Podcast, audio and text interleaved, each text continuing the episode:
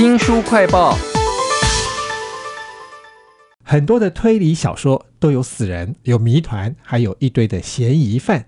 如果作者呢没有写好的话，他就浪费了小说读者的时间了。但如果这一起凶案是发生在真实的世界，办案的人呢如果漏掉了一段事实的话，后果就严重多了。这些嫌疑犯呢就会被冤枉、误判、坐牢，甚至是被枪决啊。为您介绍小说作家沃夫他的推理小说讲义《Fix》。F I X 就这三个字啊，就是这本书的名字啊。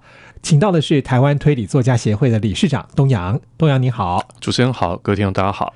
这本书里头有很多的作家写了很多的悬疑故事啊，其中有一个让我印象深刻，那就是警察冲进了现场，他发现心爱的女孩被绑在椅子上面动弹不得，一个有杀人前科的厨师正拿着刀子，警察制服了厨师，救了女孩。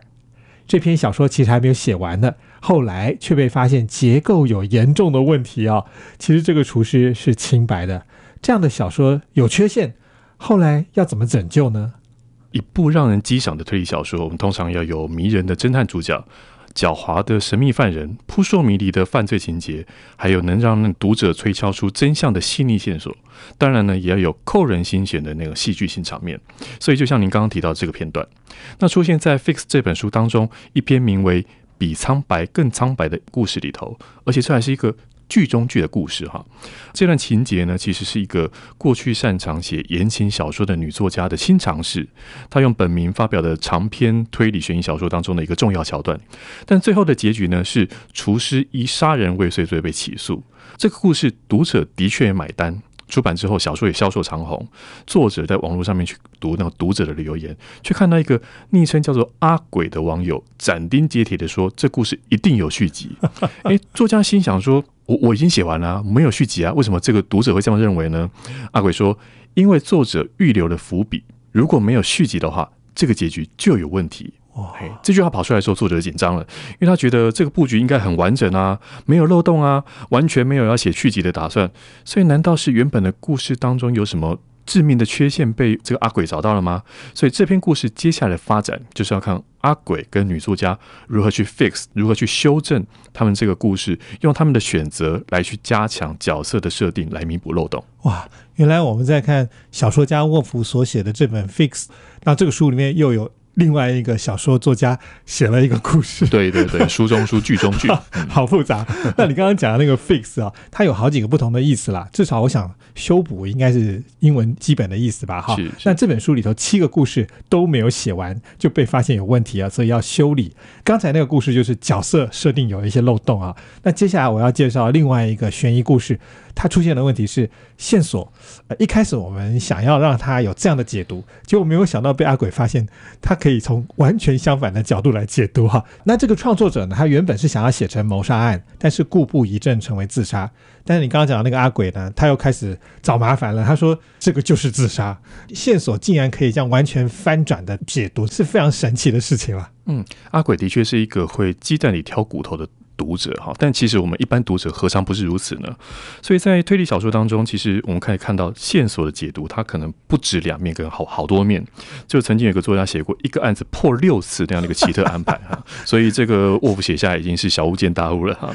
刚刚讲到这个情节是出现在《Fix》这本书里头一篇名叫《没有你我无法微笑》这个短故事里头，故事是这样子的。小琪跟阿正两个人是一对情侣。某天晚上呢，两个人在一座渺无人烟的大桥上面发生了争执，最后阿正坠桥身亡。啊，到这个地方呢，是大家注意一下，这是剧中剧，所以是一个作者 A 的创作。可没想到呢，A 出车祸过世了。故事没有结局，就停在那边。多年之后呢，出版社另外找了一个作者 B 要来把故事写完。那 B 认为故事中的悲剧是小琪将阿正推落到桥下的一个杀人犯罪，所以它是一个杀人伪装成自杀的情节哈。那不过呢，身死者身上遗留的痕迹啊，落水的位置啊，在溪旁一个远远的地方，一个捕虾的人，他的证词都戳破了小琪的谎言。可是呢，嘿，这个神秘读者阿鬼又出现了，他跟作者 B 就杠上了哈，说作者 B 呢思虑不周，写出了一个 有缺陷、不及格的作品。为什么？原来的故事发展，它本来就是一桩自杀案件。像比如说坠河的阿正，他胯下的有一个栏杆的擦痕，还有那个捕下人的证词，其实大有问题。所以两个人呢，对一个同一个线索、同两个线索的解读，其实截然不同，导致事件的真相也就跟着不同了。可是呢，我们冷静客观的阿鬼，他在他的合理分析之下，既然有连作者自己都没发现漏洞，那接着就把故事修正、修理回到了正轨。哇，这个阿鬼到底是谁啊？我现在开始有点好奇了。对他其实是整个故事的整本书的一个一个关键点，就是阿鬼到底是谁呢？因为里面七个故事都是七个不同作家所写的，有一些故事是书已经出了，但绝大多数故事是书都还没出，所以作者就怀疑啊，难道是编辑出卖我吗？还是说之前有接受到这本书稿的，比如说推荐人，他看了书以后装作自己是阿鬼，然后跑来跟我挑战之类的，所以阿鬼的身份也跟文坛八卦两个就结合在一起了哈。虽然我觉得沃夫不是要一个刻意去对号入座的作家，而且你看到全世界很多文坛上面这种类似的趣味，他也把这样的趣味当成是小说的一个题材写了进去。所以猜猜看，阿鬼是谁？他显然。显然不是真的鬼哈，不然他就是一个灵异故事了。那他到底身份是什么？以及这些文坛大佬，他可能有提到说，有一些作家是很臭屁的啦，然后有些作家是所谓的影子作家啦，有些作家他其实他自己很爱惜羽毛，然后又有一些有一点跟编辑之间的关系等等的，我觉得都是这本书有趣的地方。哇，这本书叫做 Fix F I X，它好多层次哦。你刚刚说到那个在桥下面捕虾的那个捕虾人。书里面其实还有热炒店，还有连接县市之间的大桥，甚至还有互助团体。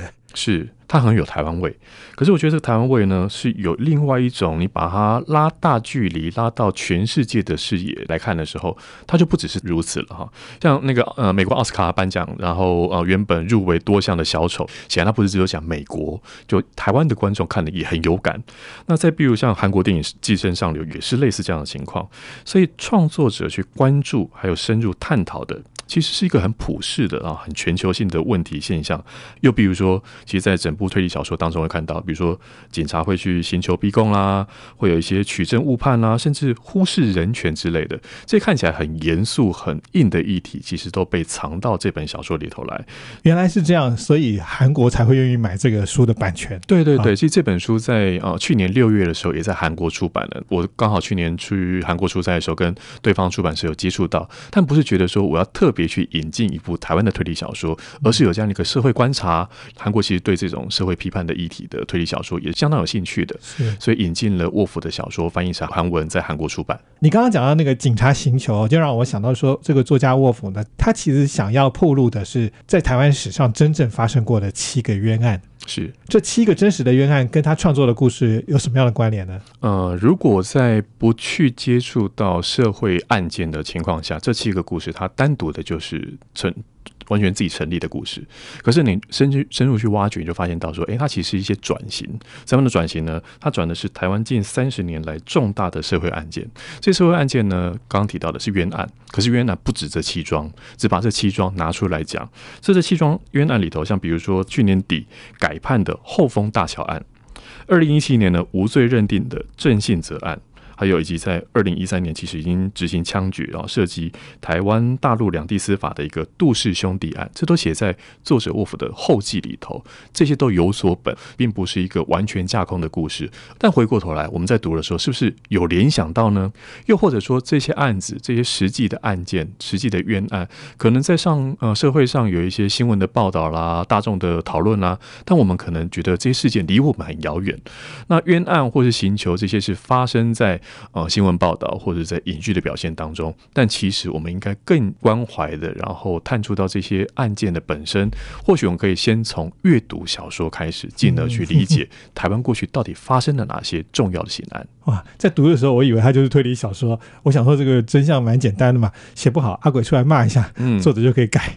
但是如果是真实发生过的冤案，他就不能改了，而且一堆人就要受害了啊。没错，因为在小说里面的话，我们看到人死掉了，其实，在真实世界当中是不会有人受害的。但真实世界就如同呃主持人一开始讲到说，搞不好这样的一个嫌疑犯就会被冤枉误判、坐牢，甚至被枪决。哇！这是小说家沃夫他写的推理小说讲义《Fix》，非常谢谢台湾推理作家协会的理事长东阳来为我们介绍。谢谢听众朋友，如果想要重复的收听我们的节目，我们在脸书、YouTube、Spotify、Podcast 都有新书快报，欢迎您下载 APP 订阅频道。